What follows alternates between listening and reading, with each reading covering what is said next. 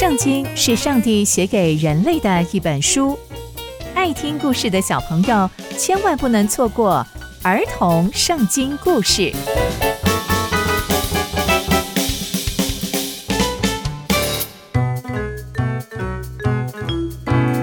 各位亲爱的大朋友、小朋友们，大家好，我是佩珊姐姐。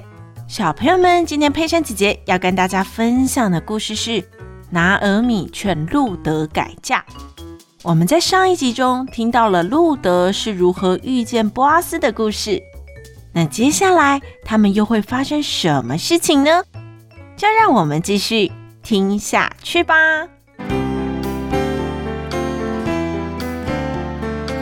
波阿斯是一个大地主，而且非常非常有爱心。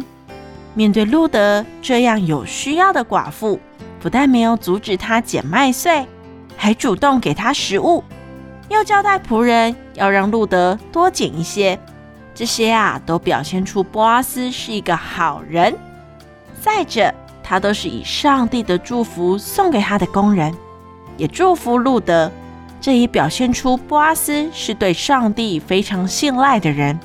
他也是一位认识上帝的人，更多的说，他是一位敬畏上帝的人。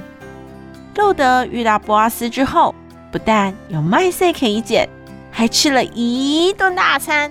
他非常非常的感动，也很感谢波阿斯，因为啊，他是外族的人，波阿斯这样对他真的是天大的恩惠。路德回到家之后，就把他遇见波阿斯的事情全部全部都告诉拿俄米。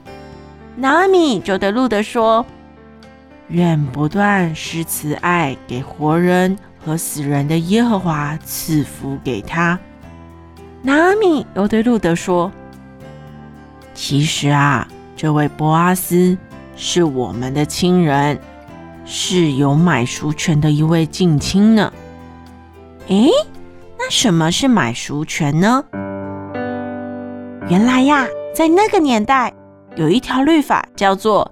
近亲赎买者的条例，这个法律啊是记载在圣经里面的生命记哦。它规定以色列人要为死去的弟兄尽亲属的本分，而且啊不但要买死去兄弟所有的地，也要把死去兄弟的妻子都娶过来。所以呀，这件事情其实是必须要甘心舍己的人才能做到。因为不但要有财力，还要有时间，还要有能力，才能照顾多出来的土地跟多出来的妻子，所以这件事情其实是不容易的。但这个律法看起来也很奇怪，为什么兄弟们要把死去兄弟的妻子和土地都买来呢？其实啊，这也是有原因的，因为在那个时代，女生的地位大不如男生。所以，当一位妻子的丈夫去世时，这位妻子就会成为寡妇。如果没有人照顾她，她的生活就会变得很辛苦，很辛苦，甚至没有办法活下去。所以，上帝透过这条律法，让生活条件比较好的亲属可以继续照顾这位女生。所以啊，上帝的律法其实是出自于爱和保护哦。接着，拿米就对路德说：“女儿啊，我不是应当为你找个归宿，让你得到幸福吗？我告诉你，你要常常和他的女佣人在一起。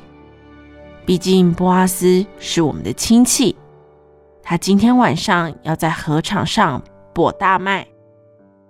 你呀，洗个澡，抹个香膏，穿上斗篷。”就到禾场去。不过，波阿斯在那个时间应该还没有吃饱。你先别让他认出你。等到他躺下之后，你呀就进去他的被窝里面，躺在他的脚边，他就会告诉你你应该要做些什么事。路德就回答拿俄米说：“你吩咐我的，我就去做。”从今天的故事，我们知道拿俄米希望路德可以改嫁给波阿斯，因为波阿斯是他们的近亲，而且波阿斯也是一位敬畏上帝的人，所以他一定会遵守上帝的律法。而且，拿俄米听见路德叙述自己遇见波阿斯的所有事情，也都知道波阿斯是个好人。拿俄米也希望以后有个人可以照顾路德。那接下来又会发生什么样的事情呢？刚刚佩珊姐姐分享的故事都在圣经里面哦，期待我们继续聆听上帝的故事。我们下次见喽，拜拜。